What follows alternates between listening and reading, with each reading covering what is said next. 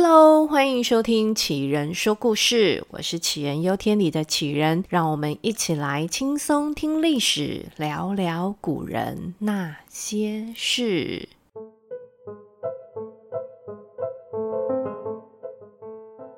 上一集呢，我们讲到，因为正德皇帝明武宗他没有后代，所以呢，内阁大学士想来想去，就找了他的堂弟。朱厚熜来继任当皇帝，但是呢，也衍生了朱厚熜到底要叫谁爸爸的辩论。这内阁跟皇帝之间呐、为了正统，为了伦理，就是明里来暗里去斗了好几回合。有的时候呢，内阁退一点；有的时候呢，皇帝收一些。这君臣斗法的中场休息小结论。就是朱厚熜在自己父母兴献帝后的封号前面加了“本生”这两个字。这一出伦理大戏就从朱厚熜上任的嘉靖元年演到嘉靖三年。朱厚熜提拔了几个站在他这边的官员，那此消彼长的结果呢，就是老狐狸 （A.K.A. 内阁大学士）啦，决定要退场了。那个时候的老狐狸都六十多岁了，这官场的尔虞我诈，跟年轻皇帝角力拔河，大概也累了吧？那也许是自愿，也许是被逼。总之呢，在嘉靖三年，他们就告老还乡，退休去了。而第一代退休之后呢，官二代的小狐狸接棒了。这个年轻的小狐狸踌躇满志，准备大展拳脚。这个人就是杨慎，二十四岁就进士及第的状元郎。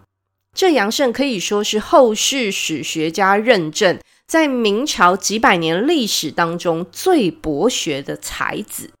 那也就是这个才子，引发了史上最大规模的廷杖事件。嘉靖三年七月。朱厚熜决定使用皇帝至高的权力，直接告诉满朝文武说，自己父母的封号要再调整调整，要去掉“本身”两个字，变更成为新献皇帝、新献皇后。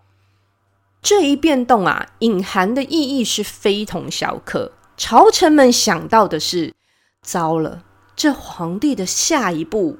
该不会就是要称他的伯父明孝宗为皇伯考了吧？这不就是要把自己的这一脉改为正宗，让原本正宗的明孝宗、明武宗这一脉改为旁支吗？这文官的情绪啊，瞬间沸腾。大家越想越不对劲。在皇帝都宣布退朝之后呢，整群朝臣没人下班回家，大家你一言我一语的，越讲是越生气，越讲是越觉得这天下要大乱了。我们读书人呐、啊，要有责任匡正这个乱象啊。这时呢，帮大家落下最后一根稻草的就是。状元郎杨慎，跟所有的群众运动一样，杨慎这时慷慨激昂地说了一句：“国家养士百五十年，仗节死义，正在今日。”这句话把大家的情绪带到了最高点。杨慎变成领头羊，带着一群人呢，跑去左顺门示威啊。而聪明的杨慎为了防堵有意志不坚定的大臣趁机开溜，他还找了人先去堵在金水桥这个唯一的出入口，通通一个都不准跑，大家都要一起同进退。这个状元郎不去混黑社会，好像有点可惜，对不对？但是为何是左顺门呢？因为啊，左顺门进去就是文华殿。当时下了朝的朱厚熜呢，就是在这个文华殿里面，而左顺门就是在那个当下，朝臣可以最接近皇帝的位置。根据史书记载，当时聚集在左顺门示威抗议的官员就高达一百多个人，包含中央六部里面的五部尚书啊，可以说是几乎倾巢而出了。这一个阵仗呢，一开始是真的有吓到朱厚熜的，毕竟他那个时候只有十八岁，继位才刚三年，就遇上这个一百多个人的集体抗议活动。于是呢，这个朱厚熜赶快派出太监去安抚这一群人。太监跟大家说：“皇帝知道了，皇帝会好好处理的。大家都辛苦了，大家赶快回家休息去吧。”那这一句话呢，有说跟没说，根本就是一样的。谁不知道这是个缓兵之计呢？所以这一群人完全不为所动，继续抗争鼓噪。那这就彻底的激怒了朱厚熜。嘿，你们给脸不要脸是吧？那我们大家就来撕破脸吧。朱厚熜呢，派出锦衣卫抓人，把带头的那几个官员通通抓起来。擒贼先擒王，就不信你们这些书生不怕。嗯，擒贼先擒王这句成语真的很有道理呀、啊。因为第一次锦衣卫就漏了杨慎，不知道怎么了，被杨慎给闪过去了。而朱厚熜抓人的动作也激发了杨慎的肾上腺素，他又再一次的站出来，拦住了那一些因为抓人而开始动摇的大臣们。他大声的说：“事到如今，如果我们就这么走了，以后到九泉之下怎么去见先帝呢？”哦，我肯定，我肯定这句话绝对带有情绪勒索的成分，但他也成功发挥功效，留下了这些人。但如果这一百多个人的示威都没有用了，那要怎么样才会有用呢？那一群人当时用的方法，我们真的很难想到。这饱读诗书的杨慎呢，他带头用哭的。嚎哭、大哭、捶胸顿足的哭，撼门痛哭。大家想象一下，边拍着门边痛哭失声的画面。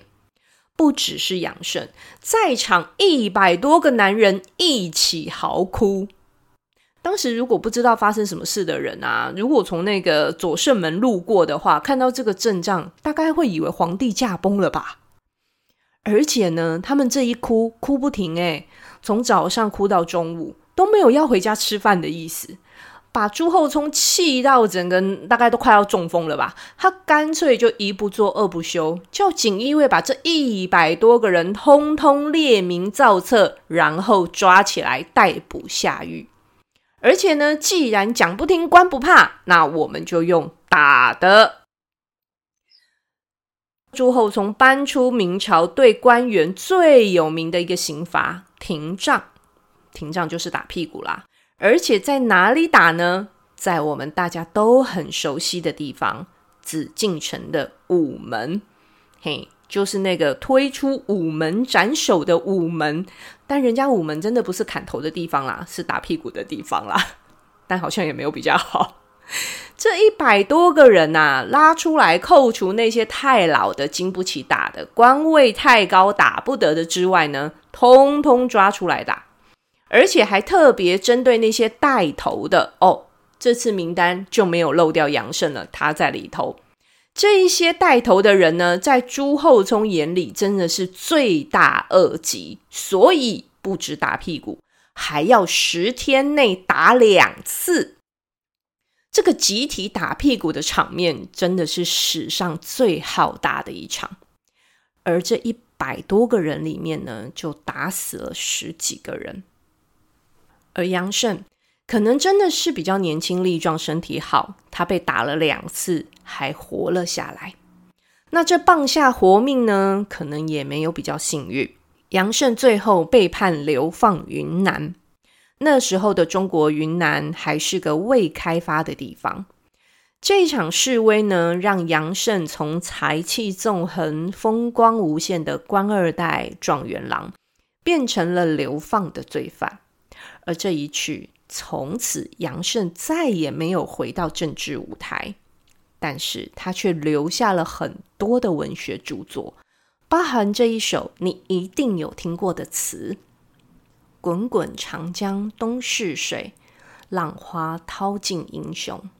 是非成败转头空，青山依旧在，几度夕阳红。白发渔樵江渚上，惯看秋月春风。一壶浊酒喜相逢，古今多少事，都付笑谈中。这个词的意境几乎不需要白话文解说，我们就可以感受到他的感叹，既悲壮又豁达。写下这一阙词的时候，杨慎应该已经走出那一年在左顺门外的悲愤情绪，应该也释怀自己所遭遇的一切了吧。而那一年跟坚持正统的大臣彻底撕破脸的朱厚熜，最终终于得偿所望，在嘉靖三年九月昭告天下，为自己的父母上尊号。